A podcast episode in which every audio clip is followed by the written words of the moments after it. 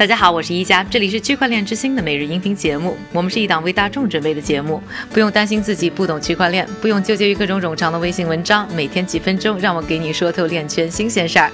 今天是二零一九年的一月二日，星期三，也是呢二零一九年第一档节目。首先呢，想祝大家呢新年快乐，早上好。再次呢提醒大家一下，就是我们的区块链之星纪录片的第五集已经在昨天上线了，别忘记呢到腾讯视频收看我们的节目，留言告诉我你的看法。在这一期节目当中呢，出现了一个拥有数十年私募和风投背景的投资大佬、创业者 Matthew Rozek。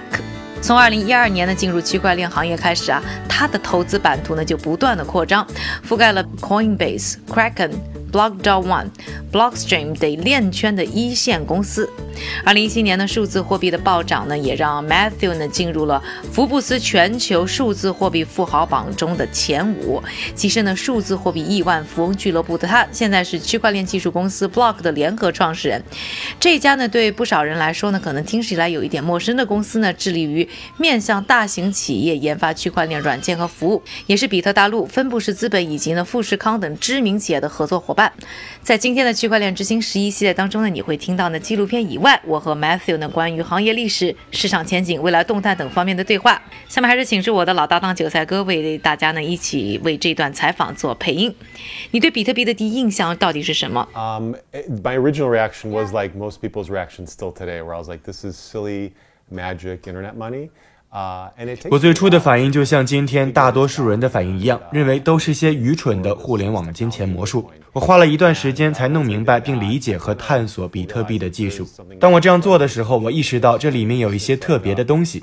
我的意思是，这是一个我认为一百年以后都不会出现的发明，这将彻底改变人类的文明，包括权力下放和建立新的信任概念。我认为是非常重要的。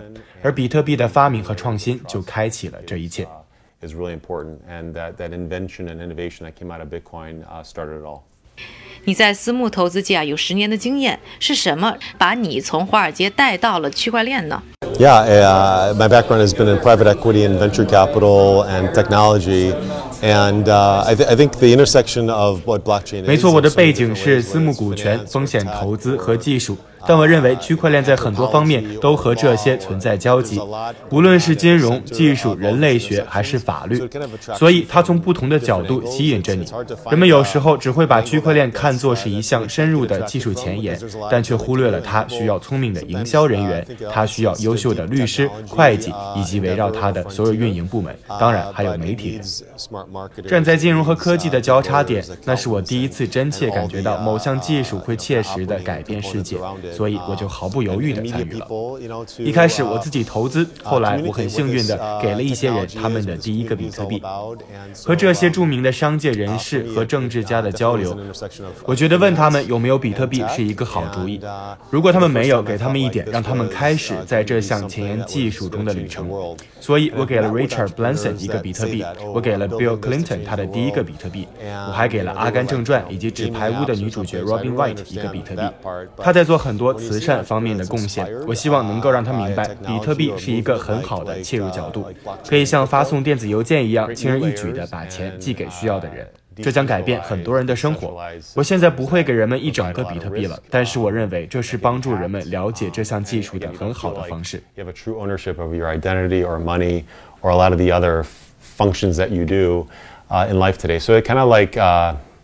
Uh, shed light on that opportunity and uh, that path. 你提到呢，比特币存在的一些弊端，那你如何看待比特币在未来的发展呢？Yeah, I mean, it's it's uh, we we all want uh, Bitcoin to scale. We want these uh, systems to scale and accommodate. 我们都很希望比特币能够扩容化。我们希望这些系统能够扩展和适应大量交易，以及我们脑海中关于比特币或者其他密码的每一个可以想象到的用例。我认为比特币是一个有机体，它找到了进化的方法。有很多关于扩容的争论，而最终比特币将找到自己的道路。无论是闪电、驱动链、侧链，还是其他正在开发中的技术和方法，我认为其中一两家或十家最终会被合并，帮助比特币进一步的扩大规模。Ten of them will wind up getting incorporated to help Bitcoin scale much much further. 以太坊被认为是比特币之后的下一个里程碑，毕竟呢，它引入了智能合约的概念。你如何看待这种观点？还是说我们依然需要一些其他的基础设施来改善它？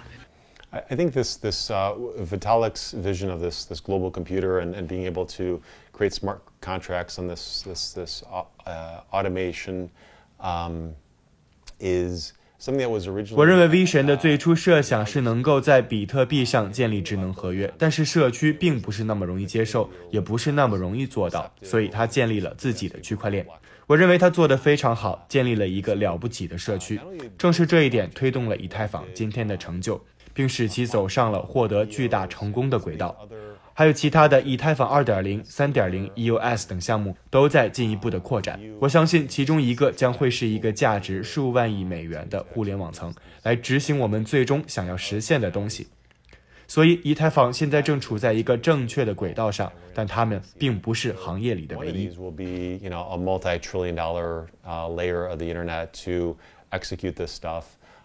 Ethereum's on a great trajectory right now, but they're certainly not alone.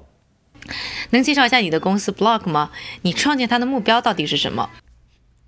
So Block is a blockchain software company, and so we have two uh, components. One, we have Block Enterprise, and we have Block Lab. And uh, Block Enterprise, we partner with. Block 是一个区块链软件公司，所以我们有两个组成部分。第一，我们有 Block 企业，还有 Block 实验室。 Block 企业，我们和一些世界上最大的公司合作，包括了富达、Discovery 和巴克莱，帮助他们思考他们的区块链战略，并为他们开发基础设施以及采用这些技术。另一方面，在 Block 实验室，我们最初与地球上一些最有趣的去中心化项目和协议合作，比如 Quantum 和 Civic 等等。这引导我们开始开发和合作我们自己的去中心化项目。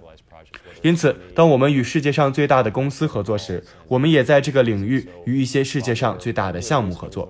随着时间的推移，他们都将不可避免地与大企业和企业所做的，以及这种去中心化经济所做的联系在一起。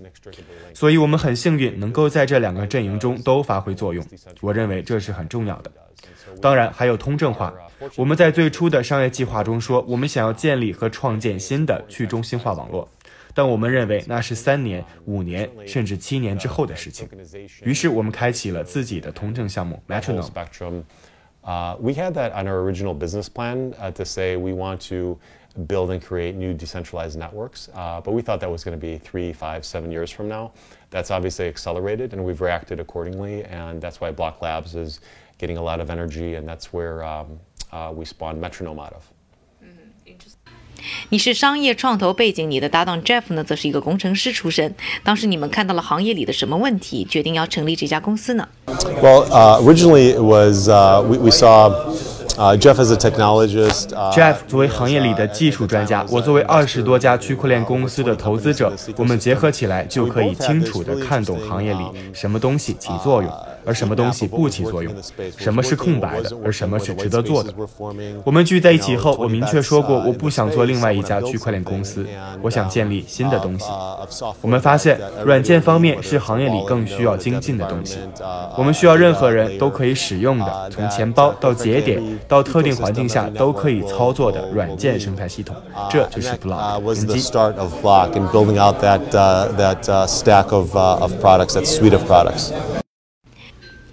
为什么在上线 ICO 之前呢，就拥有产品非常重要？Yeah, I think the nature of the market is, you know, uh, there's a lot of money trying to find. ICO 市场的本质是有很多的项目试图在某个时刻找到机会发财。我们想采取一个非常不同的办法，于是提高了标准。我们自己资助这个项目，当产品出来的时候再启动它。这和现在很多项目是非常不同的。你知道，他们在筹集资金并给出一个路线图和时间表就结束了。他们是在融资，却并没有更具前瞻性。但我认为这个标准会提高。当门槛进一步提高的时候，不仅要启动网络，还要有用户、产品落地等等。你不再可能仅仅靠一张白纸来筹集资金，而我们仍然坚信，好的技术才是伟大的根基。我认为通证经济肯定会改变游戏规则，因为信任体系改变了，人们不需要再相信一个中间商才能建立信任关系。区块链本身就可以实现验证，可以把东西放入一个智能合约或钱包里，这使得商业模式、信任的实现方式都在被重新建构。所以，当我们谈论支付处理和所有的智能合约时，随着时间的推移，这些数字货币可以使用的领域和场所也在不断增加，效率在提升，成本变得低廉。我认为这就是很多未来的奇迹会发生在这个空间的原因，也会让整个生态系统变得更有价值。Dialogue will continue to elevate as as we move forward. You won't be able just to raise money on a white paper. 感谢韭菜哥和我的配音，更多呢和 Rosek 的对话呢，还是别忘了登录我们的最新一期的节目《区块链之星》第五集。那在腾讯视频上可以收看，同时呢优酷视频呢也会上线。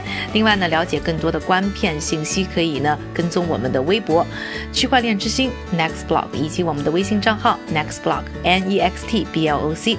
下面的时间呢还是交给韭菜哥，他为大家准备了一组呢链圈的最新快讯。好的，一家，我们先来看一组监管方面的信息。印度政府已经提供了该国数字货币监管框架的最新进展和立场，准备适当谨慎地推行数字货币法规。另外，英国金融行为监管局 FCA 近日发布了针对数字货币公司调查的最新信息。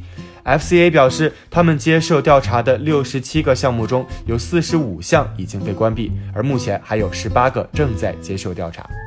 接下来我们再来看一组数据。根据一份最新的调查显示，当前比特币区块链钱包的用户数达到了三千一百九十余万，相比二零一七年初增加了一千万。另外，安全漏洞监测平台 HackerOne 发布了最新的统计数据，显示二零一八年该平台通过发现并处理数字货币相关漏洞，获得了近百万的 bug 赏金。赏金来源方面，Block the One 发布的赏金占据了今年奖金总额的百分之六十，而排名第二的则是 Coinbase。接下来我们再来看一组企业方面的消息。今天的早些时候，Backed 的 ICE 在网站上发布了一份通知，表示早先提到的 Backed 即将在一月二十四日的发布日期将不得不根据 CFTC 的流程和时间表进行修改，二零一九年年初会提供新的发布时间表。感谢韭菜哥的分享，也感谢各位的收听。我是一加区块链之星，我们明天再见。